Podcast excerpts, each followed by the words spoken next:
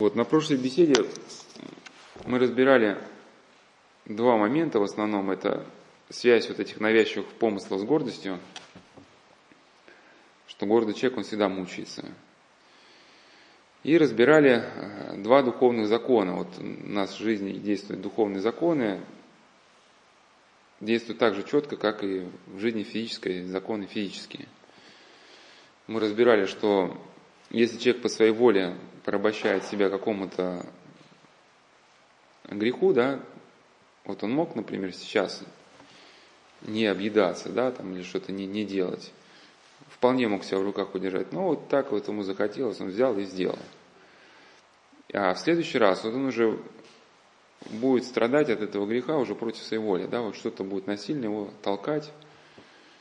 Ну, не всегда это демоны, это вот сейчас мы разберем, бывает иногда и естество наше, а второй духовный закон, что порабощая себя произвольно какому-то греху, человек вместе с тем порабощает себя и прочим грехам.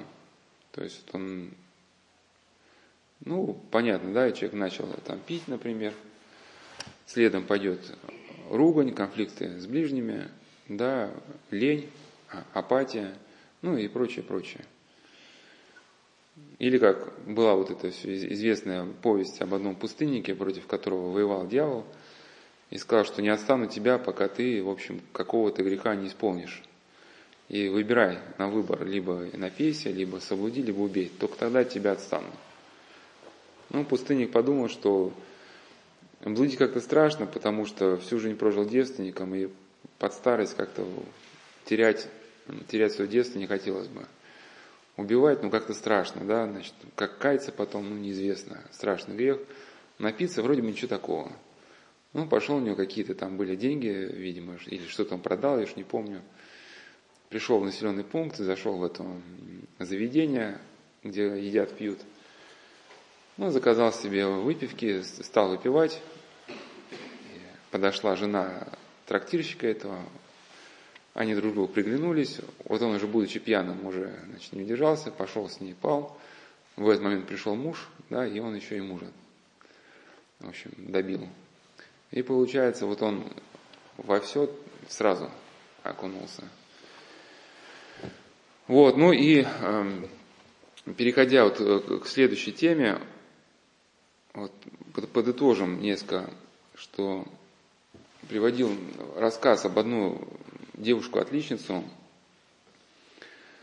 что у него стали такие навязчивые помыслы, э, которые мучили, ну, на ровном месте. Вот она даже когда в баню заходила, вот там эти раскаленные камни лежали в парилке, а ей вот эти мысли начинали долбить, что вот, а ты потрогай камни.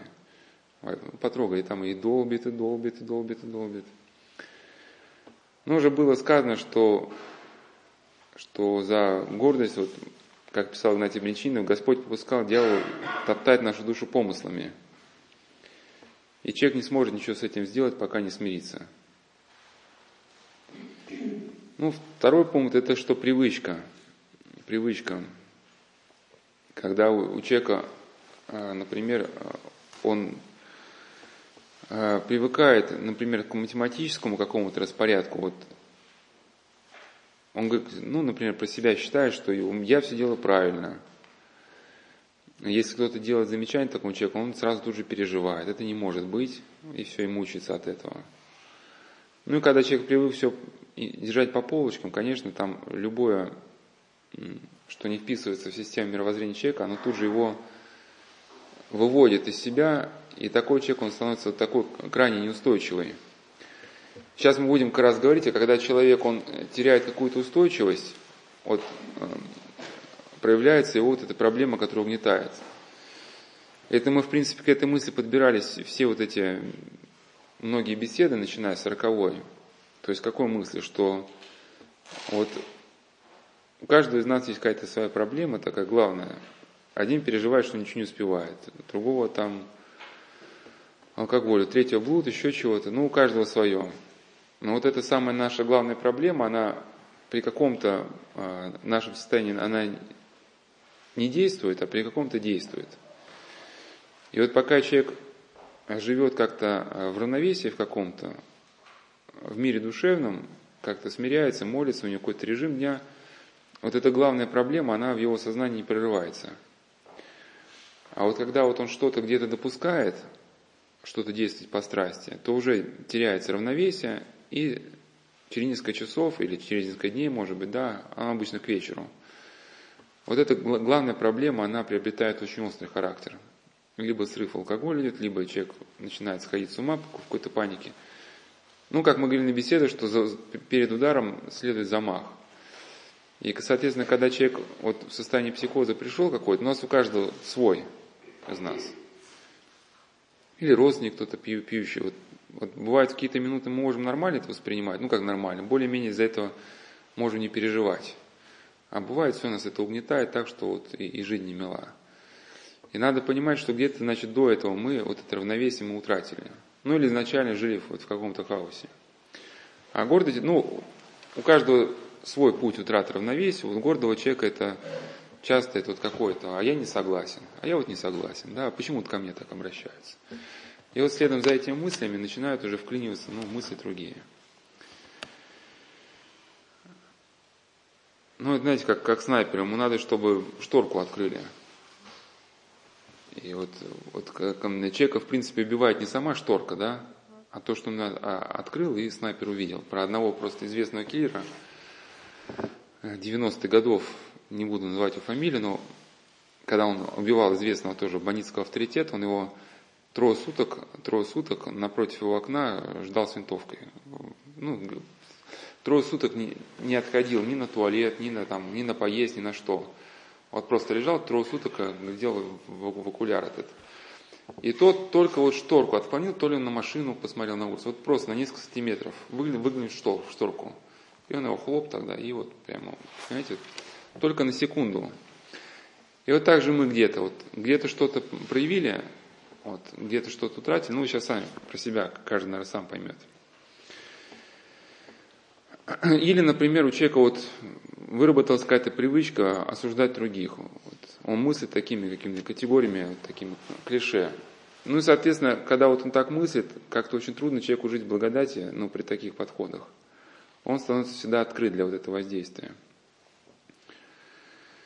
И когда человеку, в человеке вот эта гордость при возношении начинает развиваться днем за днем, то есть каждый наш поступок по гордости, он усиливает текущую страсть, то, как духовные авторы говорят, может даже закончиться умоиступлением, потому что открывается вход дьявола. Ну, конечно, даже бывает чисто еще если брать саму по себе гордость, это уже как бы некое помешательство – Потому что гордый человек, который привык осуждать других, дает клише, вот когда в жизни запутается, он не может найти выхода, потому что он привык считаться только со своим мнением.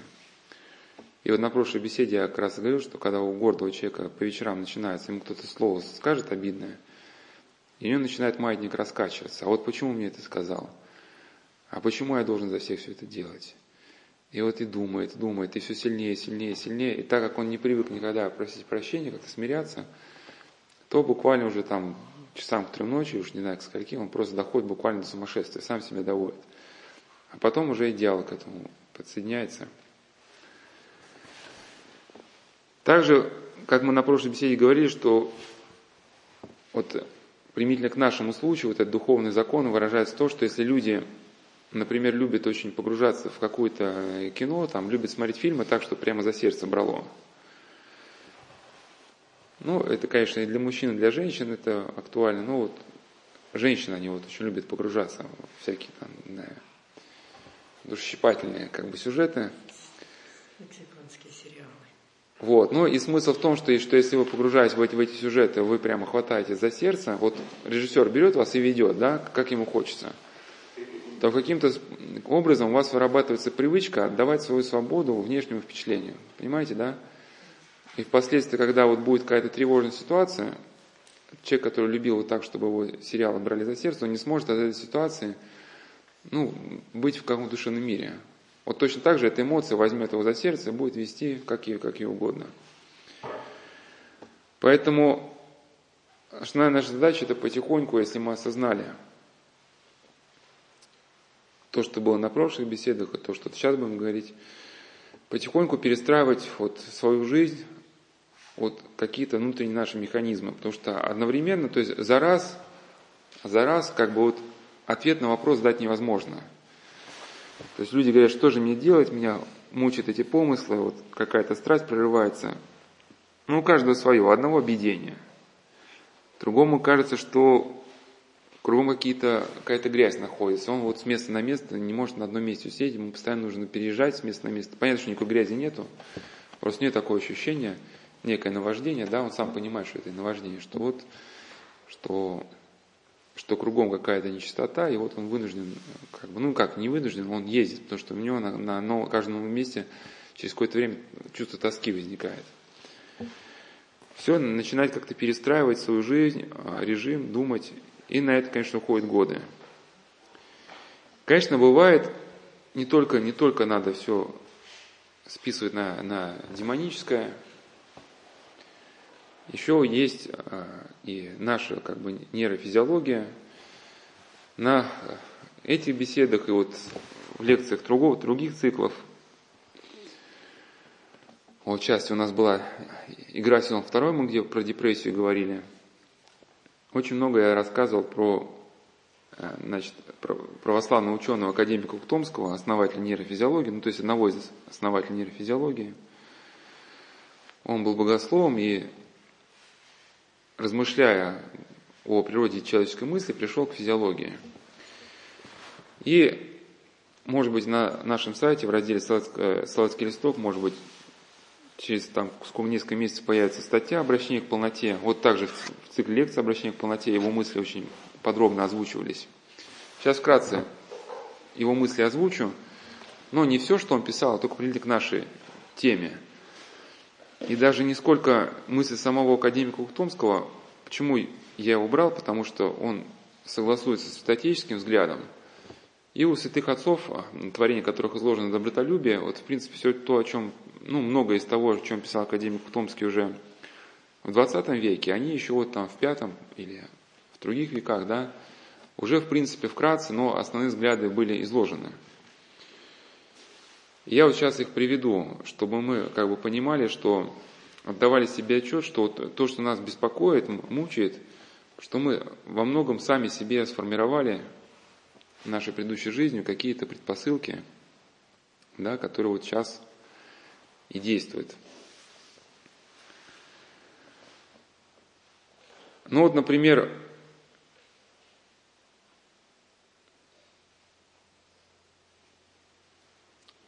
Марк Подвижник а, писал, что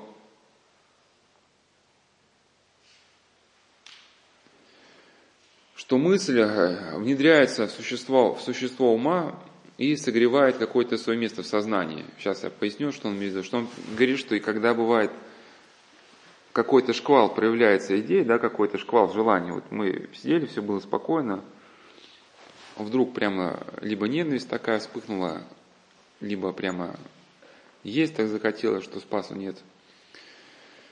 Вот, но не только здесь демоническое еще бывает, это то, что мы еще раньше а, довольно часто об этих вопросах думали, размышляли, просто не отдавали себе отчета, что каждая мысль или поступок накладывает на нас определенный отпечаток. И в нашем сознании уже вот это место, оно согрелось. Как бы сказал современная нейрофизиология, вот это место, место головного мозга, оно как бы разрыхли, разрыхлилось. И вот сейчас оно стало наиболее как бы уже возбудимым. Знаете, как вот, вот если у вас была какая-то травма на теле, да, вот рана заросла, вот тонкой корочкой покрылась, но вот если камушком бросить, да, или, или какая-то вот довольно активная работа будет, остальная поверхность тела, она будет нормальная, а вот тут точно эта корочка сдерется, да, опять эта старая рана возобновится. То есть Марк, Марк говорил, что до того, как восстали вот эти движения, человек в своем уме думал о чем-то подобном. И через свои мысли он привел в движение, вложил в сердце то, что после вот и восстало. И оказывается, что от того, каким было наше прежнее восприятие, зависит вот то, какие мысли вот греховные присутствуют в нашей душе. Преподобный Марк считает, что те мысли, образы, которые внедрились а, в существо ума, ну, бывают, а, имеют больше власти, чем ну, те образы, которые к нам приходят в мыслях. Ну, одно дело, вот вы э, что-то там увидели, ну, то есть вам кто-то в автобусе на ногу наступил, у вас мысль гневная была, она пришла и ушла, да? И понятно, что если бы этот человек, он вам каждый день наступал на ногу, да, в течение нескольких лет, и вы каждый день о чем-то подобном думали, ну, сейчас вы в автобус зашли спокойно, но вот опять же, вот это, опять же, этот человек опять же наступил, да, и у вас всплывает все то, о чем вы как бы вот весь яд, который вы годами копили. И если человек растит себе страсть и совершает поступки, которые вот связаны с этой страстью, то через некоторое время происходит так, что вот эта страсть насильно восстает, хотя бы человек того и не хотел. И, соответственно, чтобы началось избавление от страсти, а, нужно вот действовать а, так, как учит Евангелие, преодолевая свои злые мысли и страсти, которые бьют из сердца вот наподобие потока. Есть страсти, которые особенно возбуждают а, нашу душу. И в результате этих возбуждений наша душа приобретает как бы новое качество. И если уже вот этот процесс произошел, что какие-то страсти нашу душу изменили, то необходим непрерывный тщательный подвиг, чтобы человек покорил вот эти влечения, да? И понятно, что этот подвиг, он будет растянут как-то во времени, не за один день он произойдет. То есть необходимо в себе какие-то новые навыки воспитать, понимание.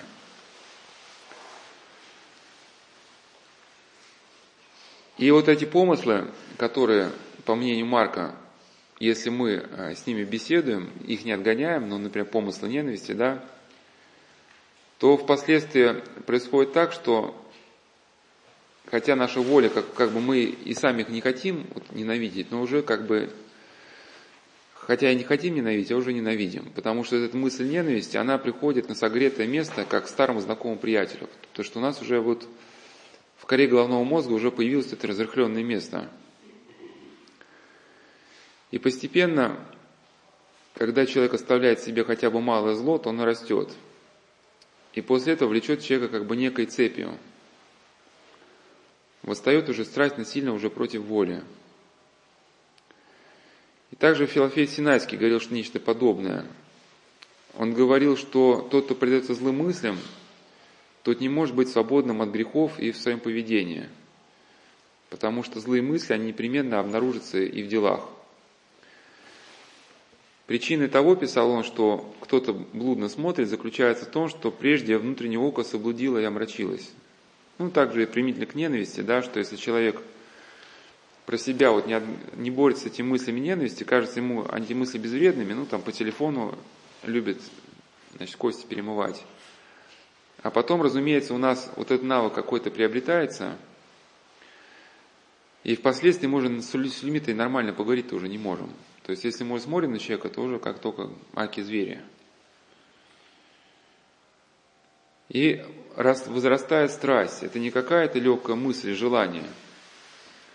Страсть – это сильные, как писал Феофан Антоний, глубокие, сильные стремления порочного сердца.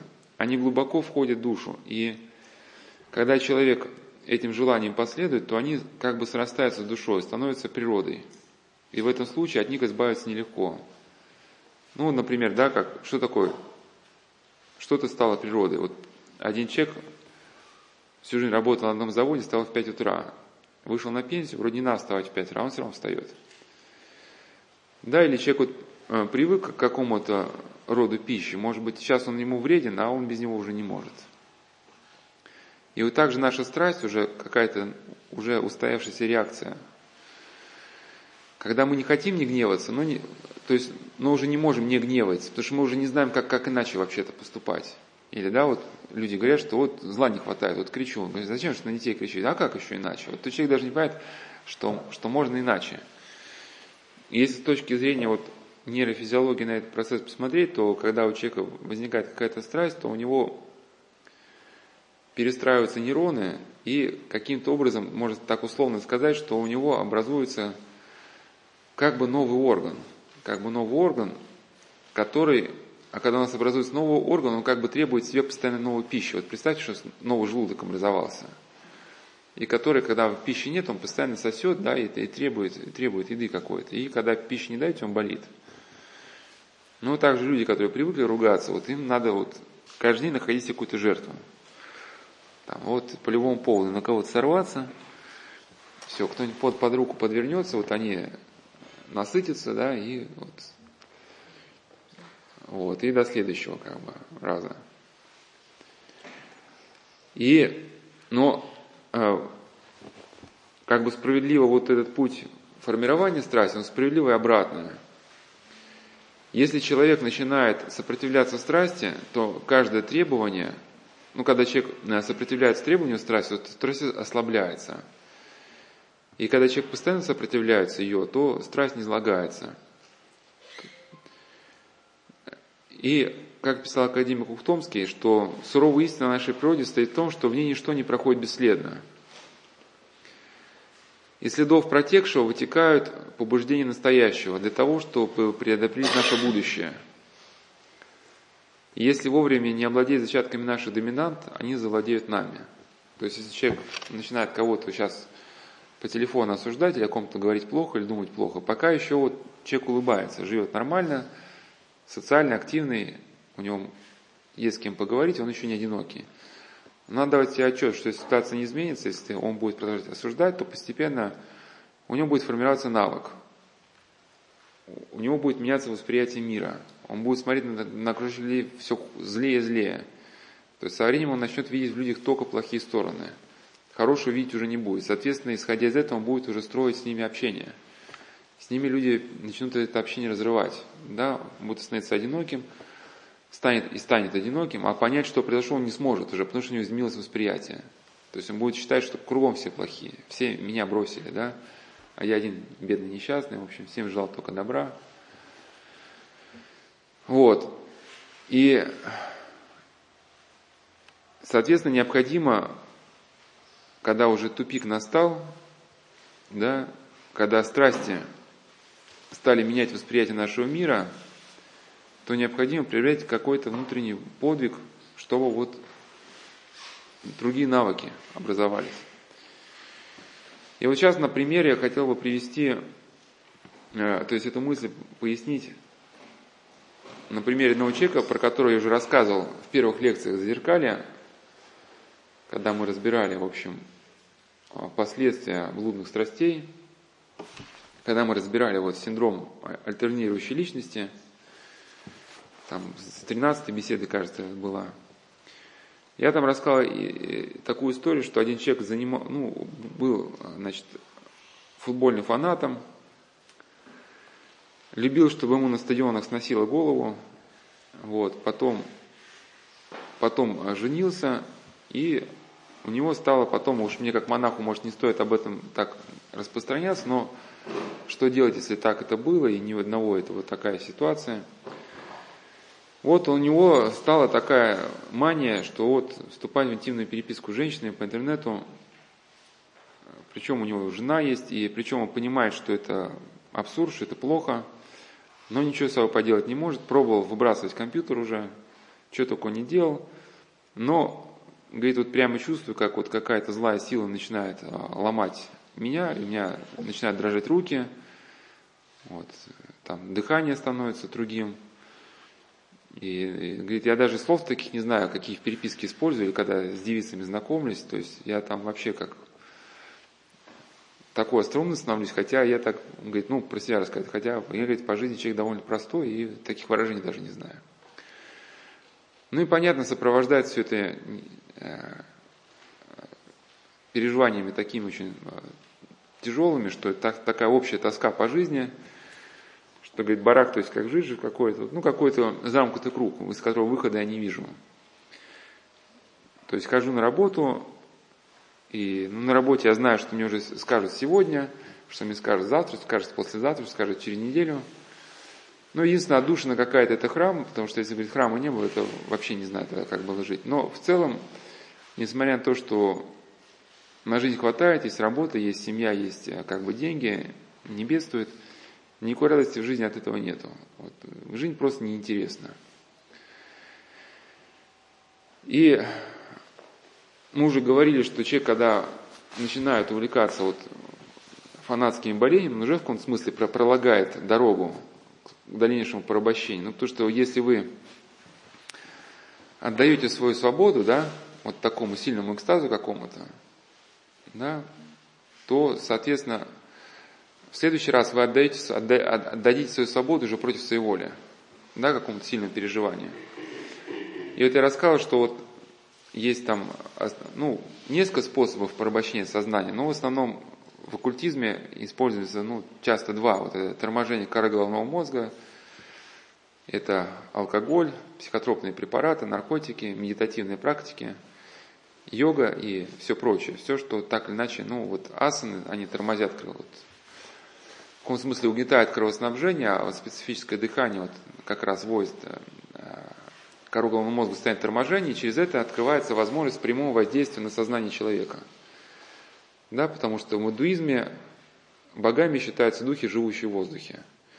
И, соответственно, вся психопрактика нацелена на то, чтобы облегчить контакт между человеком и духами, живущим в воздухе.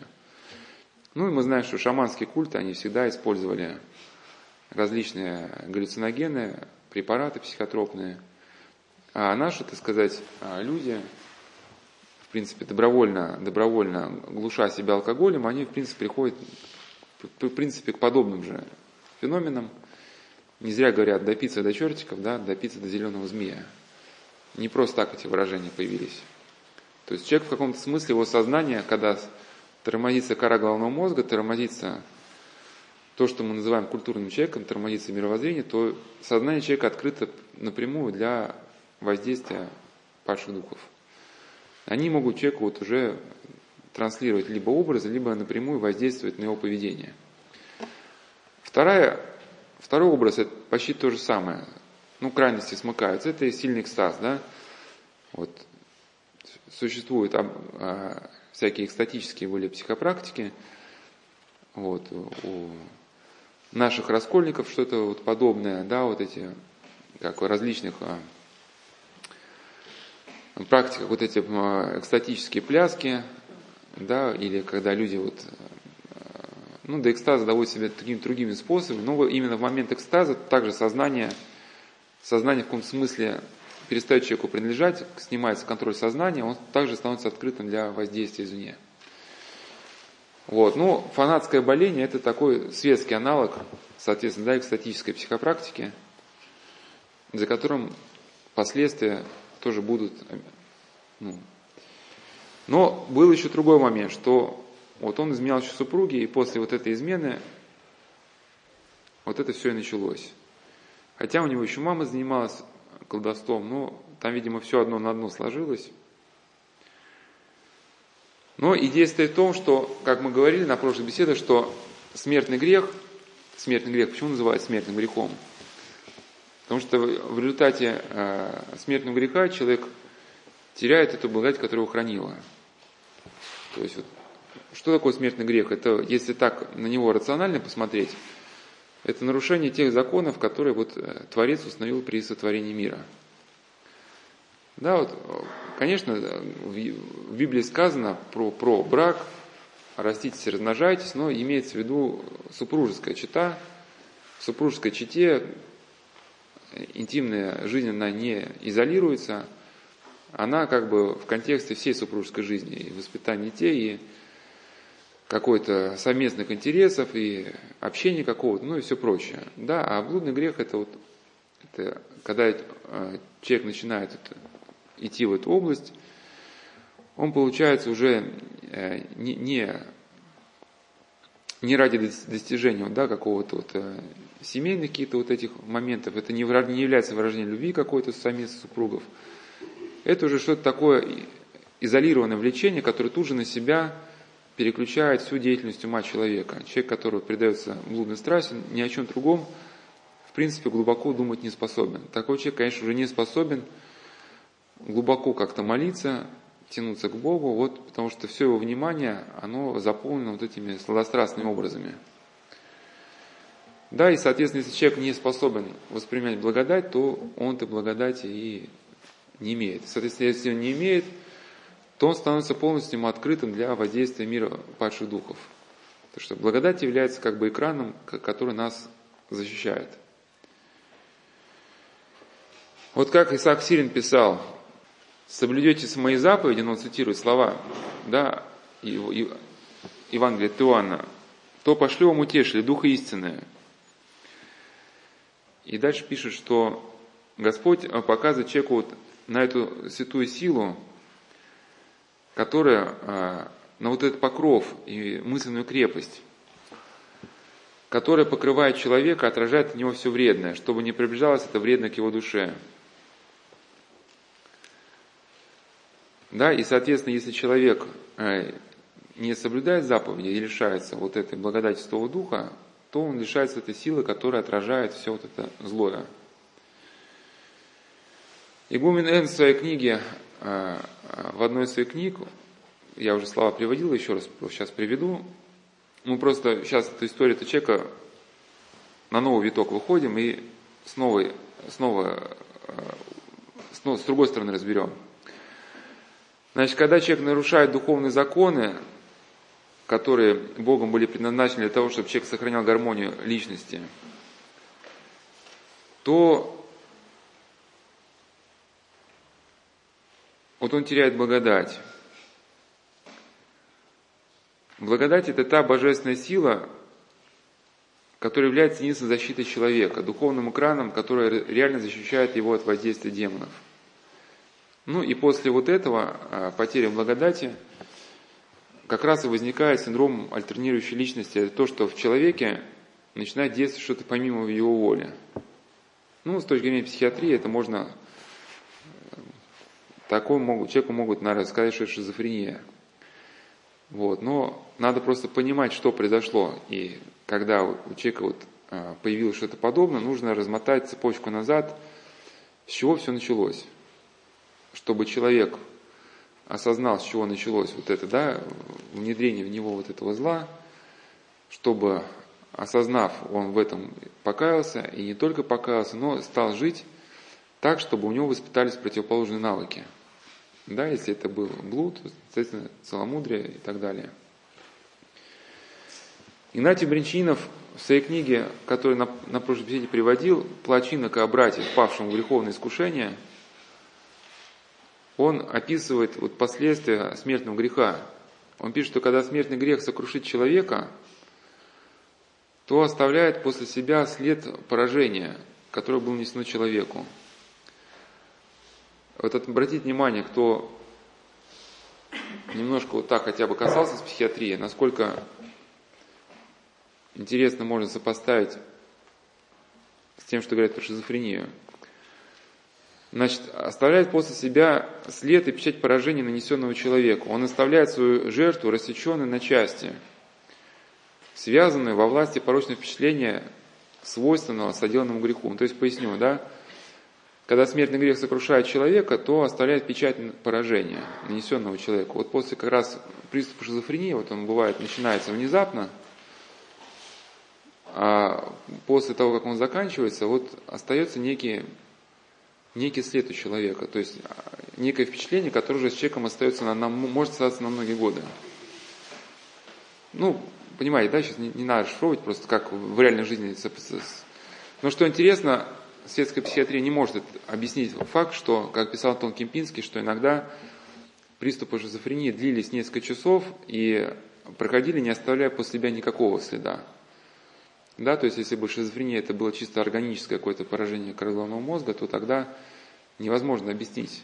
А с нашей точки зрения понятно, что в человеке могла всплынуть какая-то ненависть, он тратил благодать, тут же а, вот эти образы, да, демонические в его сознание вклинились, и вот эта э, жертва рассекается на части, да, вот шизис, это шизофрения, да, рассечение. Но бывает, что человек, если он, у него есть правильное понимание, вот то, как устроено мироздание, правильное понимание законов духовной жизни, если он тут же вовремя осознал, что произошло, что не другие виноваты, да, что мне сейчас плохо, если он тут же как бы Богу возвал, там, Господи, прости меня, что я вот это, осудил этого человека, да, тут же вот эта брешь, она может закрыться, но если, конечно, человек не участвовал в оккультной инициации, если это следствие участия в оккультной инициации, там необходимо вот уже глубокое покаяние. А если человек ушел в раскольнические какие-то организации, это необходимо, да, покаяние у епископа. Но бывает, что вот когда мы начали сходить с ума, это часто вот бывает следствие того, что мы внутри либо кого-то возненавидели, либо осудили, вот часто с этого начинается. Но если человек вовремя остановился, то последствий нету. Но какие последствия? Мучают, насилуют меня помыслы, ощущения, которые прежде признавались мной бессильными, которые отражали легко и удобно. А, подступают они, э, поступают они со мной так по праву, которое получили. Я пал произвольно, произвольно поработил себя, совершил беззаконие, принадлежащее к области этих помыслов и ощущений. То есть каким образом, э, сейчас я приведу, на прошлый раз уже приводил цитату, но еще раз ее приведу. То есть человек произвольно пал, да, и теперь он начинает насиловать мысли, которые раньше даже он не считал, что они могут его как-то мучить. Ну, например, да, вот кто-то может относительно, э, раньше его не заботилось, он не заботил его обидение какое-то, да, а после какого-то э, этапа в жизни прямо оно настолько реально начало мучить человека, что он ничего с этим поделать не может. И ест уже, ну плохо уже, да, вот все равно ест и ест. И там надо, опять же, вот бывает и часто вот начинается с гордости какой-то. И вот одна женщина, которая, что интересно, она имела психологическое образование, но жила, жила вот так вопреки, как бы она осознавала, что как бы есть какие-то божественные законы, но намеренно через них перешагивала. Ну, мы понимаем, каково последствия, да, тогда, что Значит, э, и дважды она попадала в психиатрическую клинику. Когда у нее начали, э, вот этот, ее вот эти проблемы э, начинались, она пыталась с ними что-то как-то справиться, используя свой психологический инструментарий, полученный да, в институте, но не помогло. И как вот у нее был один эпизод, который очень относится к тому, что мы говорим, что человек теряет свою свободу, да, что условно можно даже как, в принципе, вот то, что сейчас я прочитаю, это как можно сказать даже как это, вот когда автоматизмы начинаются, автоматизмы, то есть действия человека, которые, о которых он как бы совершается против его воли, без участия его сознания. Вот это уже симптом, как его назвали бы, злокачественной шизофрения. Но у нее началась, она, причем осознает как, с чего началось это, вот, да, с такого сблуда, сопротивления Богу. Она хотела отомстить своему значит, первому мужчине, который не ответила взаимностью, пошла, значит, с кем-то там пала, вот какая-то глупая такая, да, вот эта идея была, что вот через это я кому-то отомщу, хотя она поняла, что через это она только себя как бы испачкала. Ну и в итоге ее жизнь чем-то напоминала жизнь Настасии Филипповны вот, из романа «Идиот», ну и вышло из этого только путем осознания, по-гречески, да, покаяние это метаноя, изменение ума. Ну, я к чему? Что если кто-то бы сказал, что у нее это шизофрения, что мы-то знаем, что она вышла через изменение духовное, через, э, духов, ну, как бы такое христианское изменение своей жизни. Ушли эти симптомы тоже. Когда-то в детстве я читала сказки, в которых колдуны заставляют людей плясать под свою дудку. Теперь одна из этих страшных сказок стала сбываться, и я переодевалась 18 раз на день, никак не могла остановиться. Словно кто-то имел право диктовать мне свою волю в обход моей. Мне казалось, что я слышу, слышу у себя над ухом скрежет падших духов, которые приговаривали, давай, давай, ты же так любила разные красивые тряпки, они же были идолом твоей жизни. И они были правы, тряпки мужики. Вечное желание нравится, быть успешным, занимать какие-то позиции, все как на шахматной доске. Ну, в итоге, так как человек стремился к этому, да, ну, нравится, ну, получай. Вот, ну, соответственно, э, как из этого вот выходить, вот, может, тут один из главных выводов, как бы вот нашей сегодняшней беседы, а может даже где-то и вообще предыдущего всего направления – Хотя эта мысль уже неоднократно так или иначе высказывал, но сейчас уже вот, может быть, на... В принципе, все, что мы сейчас говорим, это можно было вообще выразить там в одном абзаце.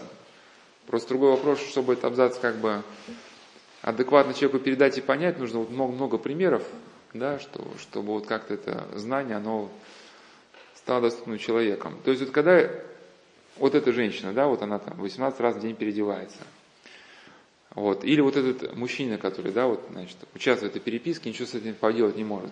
У него там тоска, жижа, как он хорошо сформулировал, да, замкнутый круг, с которого не могу выбраться. Ну, у каждого свое там. Или вот один человек, который, например, считает, что он ничего не успевает. Например, столько работы, что он каждый раз возвращается там, на рабочее место, там работа на несколько лет вперед, и у него постоянно вот э, такой как бы срыв, истерика, что вот что же мне со всем этим делать. Вот. А, ну, во-первых, вот если был какой-то смертный грех, нужно было выяснить вообще, была ли у человека, дал ли ему священник, который принимал исповедь, была ли эпитемия. Вот существует, э, ну что такое эпитемия? Да? Эпитемия это вообще не средство наказания, это средство, которое призвано помочь человеку. Да, это некий инструмент преодоления привычки греха, да, или инструмент, с помощью которого человек мог бы восстановить утраченный мир сердца. Но существует такая точка зрения, что современные христиане все такие слабые, немощные, и так, ну, что их а, не надо давать никакие эпитемии, что слава Богу, что и так ходит в храм как-то потихоньку там, да, что такая точка зрения, что ну, человеколюбие предусматривает, что никакие эпитемии не давать. Ну, конечно, если мы понимаем, что человеколюбие – это любовь к человеку, да, значит, любовь же должна быть зрячей. То есть, если перед нами стоит зря, ну, страдающий человек, на что должна направлена быть наша любовь? Чтобы он избавился от страдания. Да, вот как, в принципе, врач-стоматолог, вот, особенно дети там сидят у стоматолога, да, ну, сейчас, хотя стоматология безболезненная, знаешь, застал те времена, когда, в принципе, как а, было, Иван Васильевич меняет профессию, там доктор Шпак, да, в общем. Вот. Вот приблизительно я еще, я еще вот, ну, такие подходы, подходы по-шпаковски я еще помню, что такое удаление нерва и так далее. И когда вот я, ну, если можно наблюдать детей у, у кабинета, да, они, понятно, больно, они плачут, мама говорит, ну мы, мам, пойдем домой, ну, сынок, мы можем с тобой пойти домой. Мы, я тебя приду домой, но ведь боль-то не пройдет мы придем домой, покушаем, но и снова придется снова сюда возвращаться, да? Так давай тогда ну, напряжемся. То есть мама, мама хотела бы пожалеть сыночка, чтобы вот, да, но что делать, если...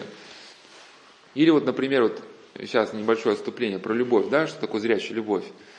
Вот, например, некоторые мамы детям вот все попускают делать, все капризы, ну и в итоге все покупают. Ну является ли это любовью, да, что человек растет капризным, ему всю жизнь мама говорит, ты меня самый лучший, вот мало того, что мама по щекам начинает хлестать на каком-то этапе, но ведь дальше это происходит, вообще вещи могут произойти неприятно. Он попадает в мужской коллектив, а он привык, что с мамочкой там ножкой топнешь, и все там тебе, да, ты самый лучший.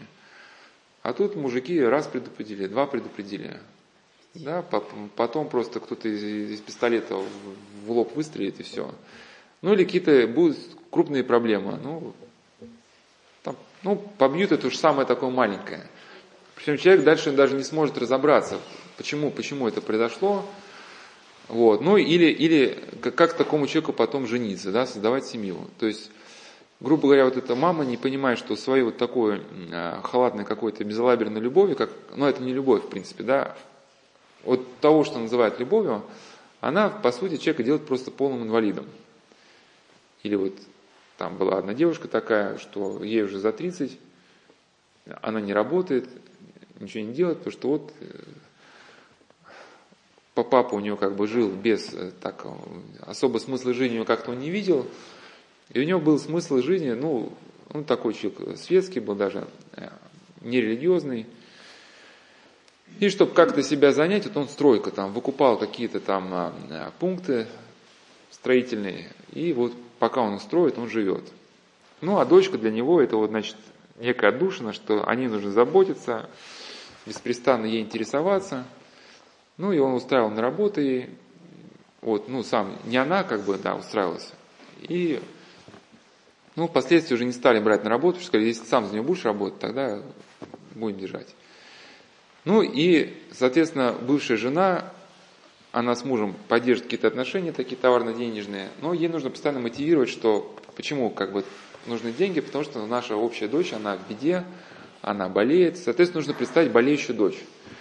И вот она, бедная, несчастная, лежит, да, но в итоге они вот, вот своим попустительством, что все капризы удовлетворялись, да, в итоге она не способна никакому труду, растить ребенка, он даже не может сама делать. То есть вот я к чему, что любовь должна быть зрячая. Если мы понимаем, что сейчас человеку это не полезно, то будет ли эта любовь, если мы будем делать? Мы, конечно, мы там добренькие, вот сынок, мама, дай столько-то денег, ну, сыночек, на, мы, мы добрые, да, а что лишние деньги это лишние желания, да, и начинается процесс злоупотребления, да. Ну и, в общем, я дальше про эпитемию возвращаюсь. Тут, видите, перед нами стоит вот такой э, страдающий, так сказать, человек, в храм ходит, но вот он мучится. И, конечно, ему тяжело поститься, да. Тоже существует некая точка зрения, что вот посты современным людям, все такие бедные, несчастные, значит, у всех гастриты, желудки, и не надо им заставлять поститься, пусть и кушает молочко, курочку. Ну, что такое пост? Вообще пост нужен человеку, чтобы побеждать свои желания, чтобы он не стал рабом своих страстей.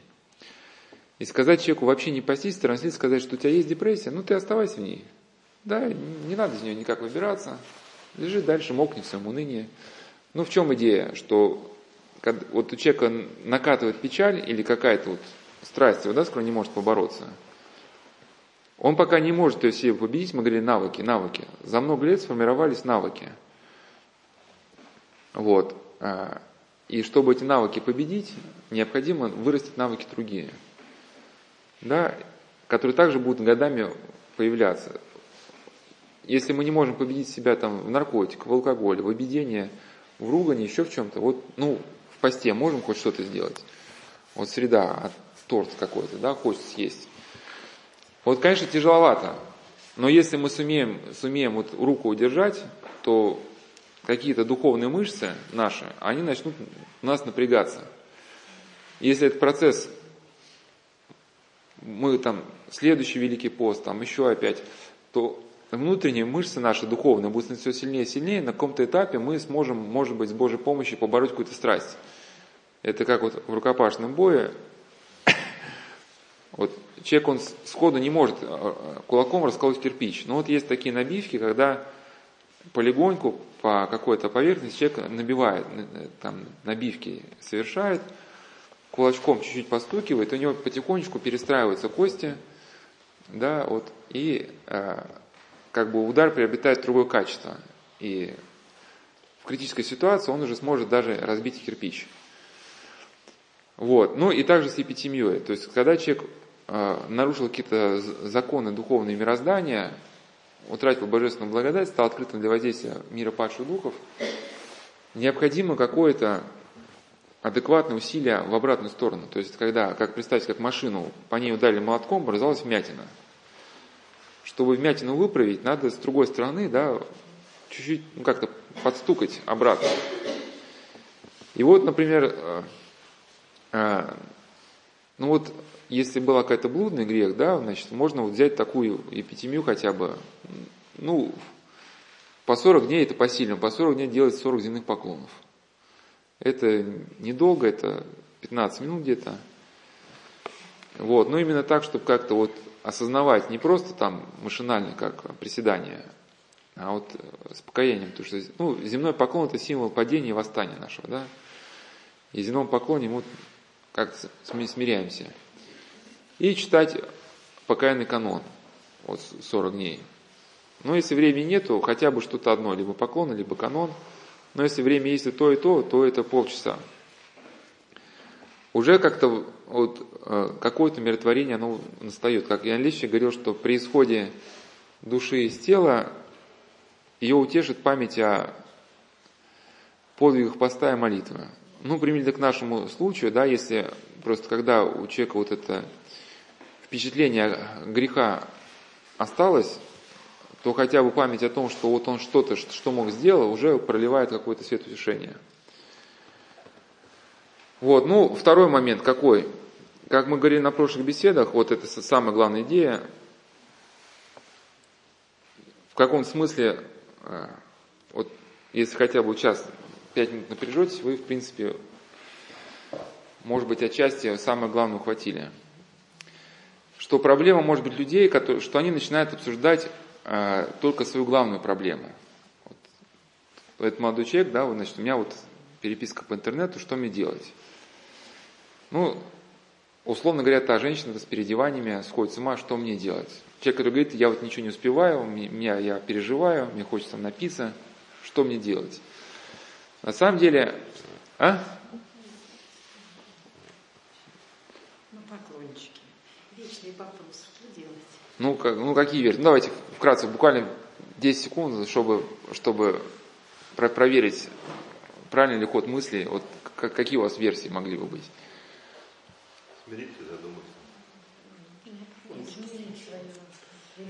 Значит, перестроить, как что он Вот. Вот. Смотреть не что, что происходит в, во внешнем мире, а именно в твоем внутреннем мире. Так правильно? Ну вот, а, а развитие, если... А? Что такое изменить свой внутренний мир? Ну, то есть посмотреть Свою другим, греховность. друг... Да, Ну, ну нет, вы, вы тут, тут, тут, тут- тут- тут тоже вы начали хорошо, но ушли дальше в ошибку. В общем, ну, нет, ну, приблизительно вы... э, Ну, как, как бы сказать, работать над ошибками на, на своими, увидеть. Подумать, что я не так делаю, где я не успеваю, перестроить свою жизнь. ну, это, это в принципе, все, что- все, что говорите, не, не совсем... Не, не, не совсем это ошибки, это все, все, все, что говорите, не совсем ошибки, все это верно, но это идет такой, все, в, ру- в русле какой-то такой, ну, в принципе, понятной колеи, которая человеку не, которая уже, если проблема сформировалась, она ему не всегда позволит вот такой подход выйти из замкнутого круга. Он осознал, вот, что, что, что, что происходит. А, Но это осознание уже все-таки года оно мучает его, да, значит, он уже успел осознать, что он там блудник, что он поступает плохо. Все пьяницы знают, что они пьяницы. Да, никого нет. Ну, и, может, только на первых стадиях есть люди, которые не, не понимают, что они совершают плохо. То есть все, в принципе, понимают, что они поступают плохо. Вот. Но вот такой аналогии, если приблизительно представить, что вот, например, человек ежедневно оказывается вот в такой ситуации, вот мне просто рассказывали про одну воинскую часть, что там были такие экзамены, что одновременно бойца с четырех сторон атаковали опытные бойцы, и нужно было две минуты продержаться на ногах. И если человек сумел продержаться, то экзамен как бы пройден. Ну вот, если так условно представить, хоть я в такой ситуации не был, ну, теоретически можно представить, что вот вы сталкиваетесь с полностью непреодолимой ситуацией. Да, но э, все равно в этой си- ситуации потом мы видим, что ну, какие-то какие существуют э, закономерность связи. Ну, или раз сразу к теме просто перейду тогда, чтобы... Вот существует полностью непреодолимая проблема у человека. Ну, как мы говорили, что э, на прошлых беседах, что вот сразу скажу выход отсюда, что несколько лет, вот 3-4 года э, с духовником, вот если таково имеется, если нет, то как надо все равно как-то по книгам искать, выискивать, обсуждать не только свою главную проблему, вообще весь круг своей жизни. Потому что, почему важно? Потому что срыву что-то предшествует. Ну вот, например, человек, у него, а, а, пока человек, он находится в более-менее состоянии внутреннего равновесия, может у него не возникать такого сильного желания обидаться. Вот что-то сорвался, да, в какую-то там нервозность, вот начинает заедать. Или человек, который все психует, что он ничего не успевает. Если вдуматься, что это же не каждый день так происходит. То есть в какие-то дни он более-менее нормально себя чувствует. То есть, значит, что-то связано с тем, что эта проблема вскрывается. И значит, если психоз начался, нужно, э, бывает, с чего-то начался. То есть мы могли с, кем-то утром, например, вот, или вот, например, да, вот этот же человек, который в интернет переписку вступал, он говорит, что я вот объедаюсь, я прихожу, ну, супруга, она, у нее такой подход, что все должно быть только по Ивонному, ну, как она считает, а других точки зрения не допускается. И такая ситуация, что вот она, как говорит, меня отстраняет от э, домашних дел, а потом говорит, почему ты ничего не делаешь? И начинается конфликт, что я же, ты же сама, чтобы хочешь было по-твоему, я ничего не делаю, я поэтому не делаю. Ну, начинаются обиды, и говорит, я ну, он, он не в алкоголь уходит, он уходит, начинает просто обидаться. Ну, и начинает ем, ем, ем. Вот. Ну, соответственно, да, вот мы уже видим, что если бы проследить дальше цепочку, наверняка вот за этим ем, ем, ем вот скроется и, и дальнейшее. Уже пойдет и эта переписка. Соответственно, необходимо начать вот с того, с чего цепочка началась. Да? Значит, каким образом так вот в эти минуты супругу себя повести, чтобы из равновесия вот, внутренний мир не потерять. И искать, и искать подход. Да, что, ну, хочешь так, давай так сделаем. Ну, хочешь по-другому, где-то здесь нужно смириться, значит, будем делать по-другому. Тогда уже не захочется обидаться, а если не захочется обидаться, просто когда человек уже объелся, внутренние силы его уже подавлены, он уже не может молиться, он уже чувствует к себе отвращение. Соответственно, когда уже в этом состоянии обидения, все черные мысли, они уже лезут в голову человека, человек не может им даже сопротивляться. Да? Вот, и, и, и обидение страшное сколько не тем, что оно само по себе человеку вред нарушает здоровье, сколько тем, что вводит ум человека в состояние тупения. А в этом состоянии тупения уже все зло, уже тут мы и чушь какую-то говорить начинаем, и злиться начинаем, и, и дерзость, и, и ругань, все это часто состояние обидения, когда мы уже не отдаем отчет все своих поступков. То есть какую-то каким-то образом эту цепочку распутать. Ну так у нас цепочка в нашей жизни, она все взаимосвязана. Но если мы берем, или такой часто пример приводил, да, когда какая-то страна проигрывает стратегическую э, войну какую-то, да, и понятно, что здесь нельзя дать линейного решения. Там, ребята, поднапрягитесь, там, ребята, там, поедете в атаку, сделайте еще что-то, да. Здесь решение может только быть комплексным, что необходимо восстанавливать там военные институты, да, готовить там офицеров, там, какую-то тогда военную науку как надо, что-то там, технологии какие-то развивать, искать соответствующих людей. То есть нужно сделать, вот у нас Вторая мировая война, здесь школу Юнг образовали, да. То есть надо осуществить комплекс мероприятий, да, и которые все друг с другом взаимосвязаны. Но хотя бы начать нужно хоть с чего-то. И человек вот правильно, там 5, 10, 15 минут, как вы правильно сказали, что должен поставить себе вопрос, вот, почему я теряю внутренний мир. Вот, конечно, у нас может быть тысячи причин, по которым мы это теряем. Вот мы только годы за 3-4, может 5, 7, 6, 8, вот нужно много лет, чтобы перебрать, в принципе, весь круг жизни.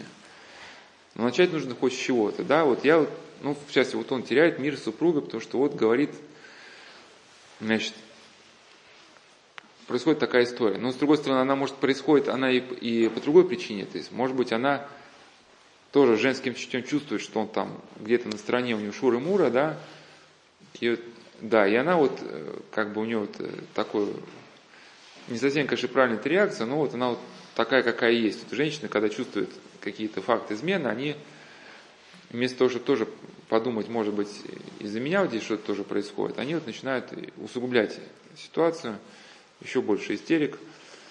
Но, тем не менее, если бы, да, если бы она была уверена, что он как бы э, действительно ее любит, может быть, этого и не было бы.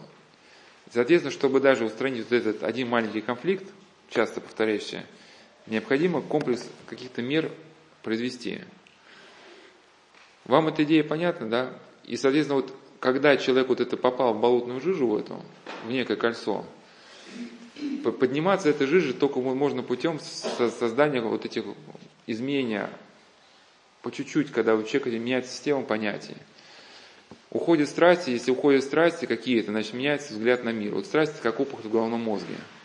Вот бывает у людей, когда опухоль появляется, у них глаза остаются, сами нервы остаются, по которым сигнал передается в мозг. А картинки нету ну, мозгу, потому что опухоль, она что-то пережала. Вот даже когда у нас вот есть э, страсть гнева, например, мы что-то в жизни уже не видим. И выхода никакого не видим. Но если вот начнем преодолевать хотя бы гнев, то мы уже, во-первых, начнем видеть выход. Поменяется наше отношение с другими людьми. Они нам что-то начнут говорить. Там. Ну, грубо говоря, мы какой-то, какой-то мы в каком-то тупике, да, а в скале только вот маленькая расщелина, но мы слишком толстые, чтобы туда пролезть, грубо говоря, да. Чтобы пролезть, надо хотя бы сбросить веса. Пролезем туда, дальше будем думать уже. Вот, также нужно необходимо какое-то вот это ежедневное правило для себя вот обозначить. Да, вот когда регулярности у человека нету в жизни никакого, то вот этот хаос, он его не преодолеть. Вот необходимо а, раз в две недели хотя бы причащаться. Если, а, ну почему именно раз в две недели, не, не чаще, не реже, все-таки опыт людей покажет, что когда больше перерыв, то какая-то ересь начинает уже в ум залезать. Три недели без причастия, это уже вот... А? Ну да, уже, когда уже, если, если, если, если реже, то потом уже ересь какая-то лезет в мозги. Почему, почему, ну раз в неделю тоже можно, если очень тяжело, но почему все-таки раз в две недели? Потому что перед причастием нужно гореть. Конечно, многие ссылаются на древних святых авторов, что о частном причащении, в частности на Василия Великого, который говорит, что мы причащаемся четыре раза в неделю. Но Василия Великого можно было в каком-то смысле назвать да, а, духовным ну, не спортсменом как-то, он постоянно был на высоте. То есть есть люди, которые, ну, например, военнослужащие, которые постоянно в форме, да, вот ему ничего не стоит взять с места, сорваться и 10 километров кросс пробежать, да. Вот есть люди с такой подготовкой, что они делают кросс 10 километров, они останавливаются, у них даже дыхание сбивается, да, они дальше раз спокойно идут. Мы, если вот с вами сейчас 10 километров рванем, я не знаю, во-первых, кто из нас добежит, да, во-вторых, те, те, кто добегут... Э, Ой, мы сегодня сделали 10 километров, наверное, больше. Нет, это, это ходьбы. А, туда, сюда, туда, сюда. Это ходьбы. Это, это ходьбы, да. А, а, а, а, тут, а, тут, а, тут, а тут кросс. Кросс это немножко другое. Ходьба это такой размер. Ну, я, я к чему? Что, что будет, будет все болеть. Ну, и вот действительно люди, которые жили на духовном высоте уже, всегда они были в неком напряжении. Они могли часто причащаться, потому что у них вот это частое причащание не, не сопровождалось потом э, охладеванием к святыне. То есть уже как бы любовь ко Христу, она у них пылала. Да, а для нас вот все-таки средством поддержания духовной жизни, хотя, ну, вот, то есть по-другому построил мысль, что вот миряне, они работают и не могут жить постоянно в каком-то духовном, сказать, ну, хорошем смысле, в хорошем смысле слова напряжения. Да, и для них в основном только вот период говения, это только время, когда они все-таки что-то напрягаются. Ну, или там, что многих сил остается только добраться вечером, прочитать что-то вечером, как-то помолиться или утром. Ну, сейчас мы не обсуждаем, у нас был другой цикл лекций, там, «Игра с третьим», где мы говорили, как человеку вести духовный образ жизни, вот даже в условиях, когда у него нет вообще времени. Мы сейчас другое обсуждаем. Что, что когда человек э, начинает причащаться часто, если он духовно не на высоте, он совсем перестает говеть. Вот момент говения под печатью у него начинает выпадать полностью. Почему это страшно? Потому что вот как у нас мышцы, если хоть время от времени давать какой-то тонус, то они все-таки как-то будут развиваться. И даже если у нас времени как-то нет возможности духовно напрягаться, но хотя бы вот время перед причастием, мы с нами хоть вот эти три дня, ну хоть как-то, ж, ну после это само собой, да, стараться ну, хоть как-то что-то сделать со своей главной страстью. Ну, у кого-то, кто-то не может там жить без социальных сетей, кто-то там без, без фильмов не может быть, кто-то без ругани не может. Но мы понимаем, что, может быть, в течение недели мы все в суете, бегом, и сил нету даже бороться, но хоть в эти три дня, ну, хоть что-то, хоть в чем-то себя вот ограничить, да. Если, если вот этот как бы импульс будет даваться хоть время от времени, то все равно этот импульс будет, он накапливаться. Мы как раз говорили, да, с точки зрения аскетики и нейрофизиологии ничего бесследно не проходит. То есть любой импульс, даже маленький, маленькое добро, но все равно уже в следующий раз нам это добро будет уже легче совершать, потому что у нас какой-то навык будет образовываться. И вот поэтому раз в две недели, да. Вот, также какое-то правило, чтобы было, что вот, один духовник даже советовал, если нет времени читать псалтирь, даже хотя бы вот э, утренние молитвы сокращать хотя бы тогда, что вместо утренних молитв на память читать, как Серафим Саровский, вот, ну, да, помните, как он заменял утренние молитвы, трижды очень наш, трижды Богородство, один раз символ веры, там, когда чистим зубы, идем на работу, ну, а вместо этого вот что-то прочитать вот из псалтиря, если не целиком, ну, кто не знает, да, кафи, псалтирь из 20 кафизм состоит, кафизма из трех отделений. Вот, хотя бы кафизма читается минут 20-25. Вот. Хотя бы, если не кафизма, то хотя бы одно отделение. И если не главу Евангелия, то хотя бы одну-две страницы. И вот мы почувствуем опытно, что если мы читаем Священное Писание, да, и Псалтирь Евангелия, во-первых, Псалтирь, она очень, действительно, если вдуматься, она, очень актуальна для наших дней. То, что пророк Давид, от чего э, тогда молиться о чем Господу, а, это и наше прошение. Точно так же, тогда есть лукавнущие, которые, да, натягивают сети, чтобы уловить э, душу там, да, людей там беззащитных. Вот. У кого, кстати, кто не понимает псалтирь, вот, ну, во-первых, смущаться не надо, как в Отечнике был приводился пример, что один говорит, что а вот там я когда молюсь, меня помыслы мучают, а я молюсь, не понимая смысла произносимых слов. А он говорит, ну, если ты не понимаешь, все равно демоны понимают и трепещут, да? Ну, а так можно заказать по интернету, вот очень хорошая книжка, есть псалтирь учебная, синяя обложка у нее. И там вот на одной странице славянский текст, на другой русский, и очень хороший перевод, именно такой недословный, а литературный, который делает псалтирь понятный. Ну, это, это, это просто издательство. Псалтирь учебная, там синяя обложечка, там вот с параллельным, с параллельным переводом. А. Ну, толкование, толкование, ну, толкование просто, оно э, скорее нужно не, не, не сколько толкования, сколько понимать э, смысл слов, потому что в толковании вы не будете просто подглядывать параллельно. А тут, когда вы читаете, если не понимаете слово, например, в Псалтире сказаны слова, что бых, яко мех на слане. Ну, для человека это вообще непонятно. А на самом деле, если вот там очень хороший перевод, можно быстро подглядеть за секундочку. Именно не толкование, а о чем идет речь что был, был я словно мех, скованный морозом. Ну, то есть мех это вот это бирдюк, да, кожаная емкость для... Ну и поэтому образ пророка, образ этого а, псалмопевца, он очень, ну, такой емкий. То есть представьте, что ваша душа, она, наша нормальная станет она живая, как бы мы можем адекватно реагировать, а в минуту скорби, да, вот все у вас внутри скукожилось, все замерзло, вы как деревяшка, да, ни на что не откликаетесь. И Получается, понимаете, что это просто красивый такой очень образ. Вот, ну и вот это правило, если существует регулярность какая-то, уже вот это зло, оно вот не так может активно действовать. Ну, во-первых, как мы уже сказали, что и вот эта самая наша главная страсть, она прерывается обычно после того, как мы теряем ну, равновесие где-то. Это, в принципе, как в рукопашном бое. Вот если существует очень массивный противник, вы, например, весите 60 килограмм, ну или сколько-то, а противник 120.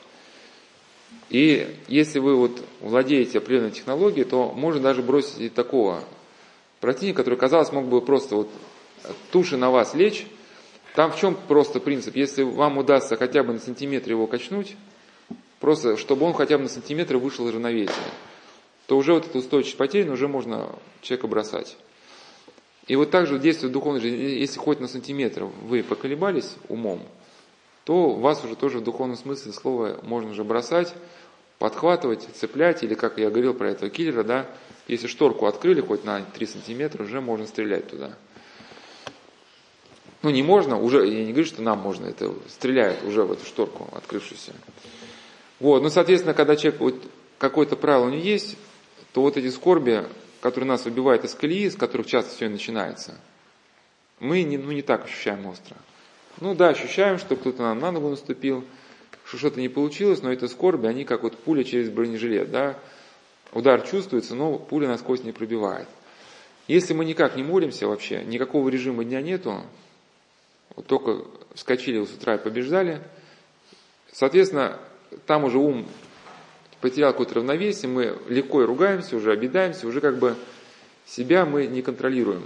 Ну и если что-то с нами происходит такое скорбное, то мы уже очень сильно переживаем. А когда сильно переживаем, вот мы уже равновесие потеряли, качнулись, и за этими переживаниями следует уже потом следовала вот эта наша самая страшная страсть, вот эта туша, туша 120 килограммовая, которая на нас наваливается, да. И вот как одна девушка, которая писала, которой вначале поставили диагноз биполярного расстройства, но потом этот диагноз сняли, но вот у нее вот как раз примерно та же самая история. Она, когда рисовала, она почувствовала, что ее рукой кто-то водил. Ну, биполярное расстройство – это это, это когда у человека то, то, то какая-то эйфория такая, то потом минус, в минус, да, полный упадок. Вот, и э, она поняла, что вот когда начала читать псалтирь, вот она писала письмо, которое писала после того, как стала читать псалтирь, говорит, действительно становится легче. Был момент, когда начала задыхаться, но после чтения молитвы это прошло. А вы поняли, да, ситуацию, что рукой, когда она рисовала, рукой кто-то водил. Она поначалу не придала значения, посчитала, что хорошо. Но только поняла, что это не очень хорошо, только после того, как причастилась, потому что, говорит, когда причастилась, пришла в себя. А то есть до этого момента она пребывала в каком-то неадекватном состоянии. Еще поняла такую вещь, пишет она. Эти состояния происходят еще отчасти потому, что человек слишком концентрируется на своих ощущениях и эмоциях, ставит их во главу угла. Это ошибочный путь, навеянный современной культурой. Сейчас ко мне пришло понимание, что эти состояния не так важны сами по себе. То есть, что важно не просто брать себя в руки, а еще сосредоточиться на молитве и понять, насколько эти состояния являются отходом от веры и ведут в пропасть. Человек становится уязвим для всего внешнего и, как ему кажется, внутреннего. О каких состояниях идет речь? У меня началась депрессия. Каждый день мне тяжелое состояние, в которое я еще больше захожу, от которых я еще больше захожу в тупик. Мне даже сложно стало творить, потому что на картину я не хочу все это выплескивать. Раньше я спасалась тем, что находила какое-то занятие, и это отвлекало. А здесь пошло какое-то полное разочарование во всем. Ну, сейчас дочитаю и прервемся на ужин. Стараюсь это скрыть от людей, натягивать приветливую улыбку. А, состояние сменяется. Сначала очень страшно, а, значит, а, начались проблемы со здоровьем. С каждым днем все серьезнее и серьезнее. А друзья толком не понимают, о чем я и в чем проблема. Иногда доходит до того, что я от нервов задыхаюсь. И состояние сменяется. Сначала очень страшно и плохо, просто до суицидальных мыслей. Через день какой-то подъем, и чувствуется сила и даже счастье. А потом опять ударяет по голове с удвоенной силой. Так что не можешь ничего делать, это изматывает. Вот это такая, кстати, радость, такая эйфористическая, она тоже, тоже она, это не, не очень хорошо. Потому что вообще идеальное состояние, ну не идеальное такое, к чему мы, это, да, это тихая, спокойная радость. Вот когда радость экстатическая, вот, такая скорее, да, вот эйфория. Ну, во-первых, нет ничего духовного. Человек в такие минуты может радоваться даже, ну не радоваться, у нас просто в русском языке не так, э, ну, некоторые понятия объединяются одним словом только. В этих состояниях человек может испытывать наслаждение от вещей даже совершенно болезненных, но и как уже сказано, в такие минуты эйфории человек теряет вот контроль над собой. И вот в чем-то вот здесь можно даже вспомнить и айкидо. Вот айкидо это такое очень искусство, как основатель этого и наборства Марихуэ Сибом признавался, что айкидо был научен некой вот языческим а, богиней. Приходило какое-то существо, но мы понимаем, о ком идет речь, да? И это существо которому язычники совершали поклонение, оно Марихою Сиба учило приему айкидо. Айкидо состоит в том, что вот использование движения противника, то есть э, если, например, противник идет вперед, это движение как бы гипертрофировать, наоборот, помочь человеку идти вперед, а потом резко взять руку в захват и резко человеку повернуть назад, да, и он падает. Понимаете причина? И человек, который вот демон может также его разогнать по этой вот этой эйфории, накрутить, накрутить в голове, человек теряет внутренний контроль над собой, и все вот так замечательно, а потом пряс и облом по всем фронтам, да. И тут человек только-только рассчитывал, что вот сейчас будет радость, радость, да, а потом бах, и все, по полной. Да, и у него тогда, ну, полностью теряется. То есть, если бы вот это, как бы, вырастает амплитуда, вот с нуля человека в это состояние депрессии загнать было бы трудно, потому что если человек, который, ну, на нуле находится, да, ну, Сломался компьютер, ну и не страшно. А тут если нагнать, вот я сейчас сделаю, стану лауреатом Нобелевской премии, и все меня будут восхвалять, восхвалять, и потом бах, и на этой точке компьютер виснет, да, и...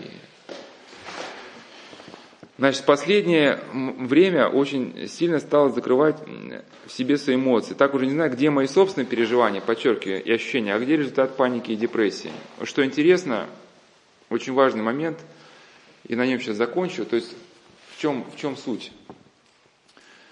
Что а, две мысли отмечу, что у него вот эти состояния были, но в этих, э, когда она стала читать внимательно псалтирь, вот псалтирь ей помогло вот эти состояния уже выравнивать. На самом деле, нисколько, нисколько э, подчеркну, нас уничтожает, вот даже вот если сейчас вспомнить людей, которые вот страдают, чуть-чуть не, не успевают, нисколько нас, наши реальные проблемы беспокоят, сколько вот то, что мы поддаемся вот этой панике внутренней. Вот даже вот у такого э, французский врач был, называл, звали Ален Бомбар, у него есть книга «За бортом по собственному желанию». Он как врач пришел к выводу, что многие люди в результате кораблекрушения умирают не от голода, не от жажды, а от паники, от, от безумия. То есть вследствие того, что они паникуют, они впадают в безумие, и это безумие уже, э, они не могут э, сражаться даже свою жизнь, потому что по статистике 90% смертей после кораблекрушения приходится ну, на третий день или там после трех дней. Хотя как врач говорит, он говорит, я знаю, что три дня это еще не, не срок, чтобы человек умер от голода и жажды. И поэтому просто когда человек оказывается после кораблекрушения на каком-то плотике, или когда корабль уходит под воду, ему кажется, кораблем уходит весь мир, и он этой просто панике целиком отдается, и она сводит его с ума. То есть формируется некий поток его сознания, как мы говорили про футбольных фанатов, который потом его уже, ну, то есть человек отдал право на свое сознание вот этому потоку, а следствие за этот поток уже приходят демонические мысли какие-то. Вот, и, соответственно, необходимо в своей жизни научиться не только понять, не только с главной проблемой бороться, но даже вот когда еще главная проблема на горизонте не вышла, вот как нам стоять на ногах вот в нашей ежедневной просто жизни, вот чтобы наше общение с другими было бесконфликтно, а, чтобы мы, когда кушали, мы кушали не по страсти, что когда читали, мы читали, ну, допустим, не по страсти. Чтобы если что-то смотрим, мы смотрели только что действительно нам нужно, но не двигали страсти. И когда вот момент, мы максимально поймем, где нас страсти перехватывают, и весь наш жизненный как бы круг оценим, то может быть тогда исчезнут предпосылки для того, чтобы вот как, ну, которые запускают механизм вот этой самой нашей главной проблемы. Я понятно объяснил, да? Может быть, мы поймем тогда, как и с ней нам справиться. Ну, сейчас прервемся.